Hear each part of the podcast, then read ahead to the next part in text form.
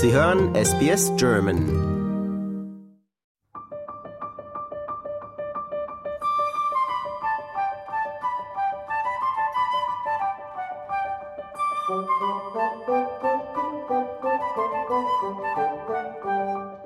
Zusammen mit Christian Oblak vom Gasthaus on Queen haben wir ein Adventsmenü für Sie zusammengestellt.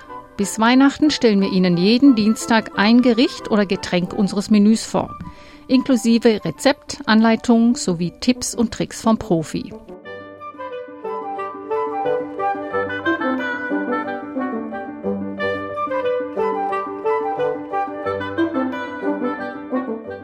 Heute unser Rezept zum vierten Advent, Vanillegipferl.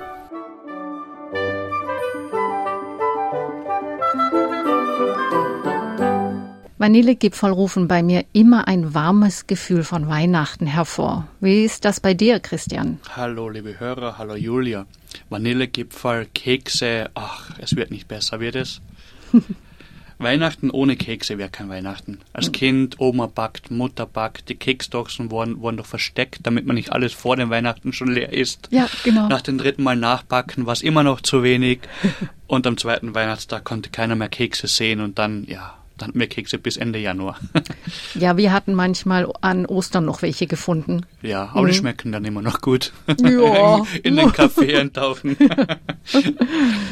Was ist dein Rezept für Vanillekipferl, Christian? Vanillekipferl ganz einfach. Mehl, ungesalzene Butter, gemahlene Mandeln, ähm, vielleicht etwas gemahlene Haselnüsse hinzufügen, je nach Präferenz, Zucker, Vanillezucker und dann natürlich etwas Staubzucker und Vanillezucker zum Wenden. Ganz einfach. Was für ein Mehl nimmst du da? Ich nehme hier in Australien nehme einfach Plain Flour. Ganz einfach als Plain Flour vom Supermarkt, vom Shelf, das funktioniert super. Vanillezucker gibt es hier ja nicht unbedingt. Wie so. löst man dieses Problem? Es gibt Vanillezucker, wenn man es selber macht. Einfach ein paar Vanilleschoten kaufen beim nächsten Marktbesuch, die Vanilleschote in der Hälfte entlang aufschneiden und dann einfach in den, in den Icing Sugar, in den, in den Staubzucker einfach einlegen. Ähm, natürlich luftdicht verschließen und dann am besten irgendwo in den Schrank stellen. Ähm, es wird etwas verklumpen, der Zucker, durch die Feuchtigkeit der Vanilleschote, aber es kann man leicht wieder zerdrücken mit den Fingern mit einer Gabel und einfach alle paar Tage einfach durchrühren, damit sich der Geschmack vermischt und so einfach einfach hast du zu Hause selbstgemachten Vanillezucker. Hm. Richtig gute Vanillekipferl, die müssen ja auf der Zunge quasi zergehen. Wie kriegt man das hin? Mit viel Geduld und Übung. Übung macht den Meister. Auch bei dem Vanillegipfel ist das nicht viel anders. Liegt das zum Teil auch an der Temperatur der Butter?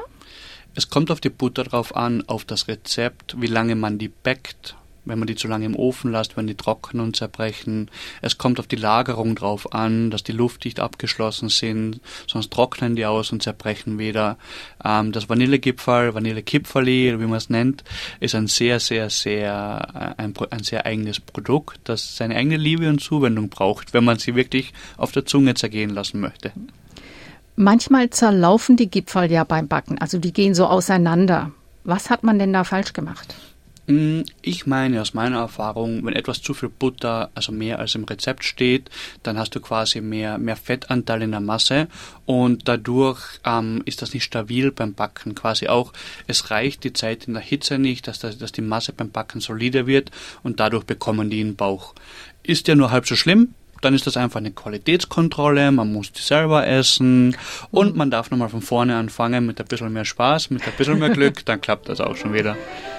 Prima, Christian Oblak. Vielen Dank für dieses tolle Rezept für Vanillekipferl. Es freut mich sehr. Viel Spaß beim Nachbacken und viel Spaß beim Essen.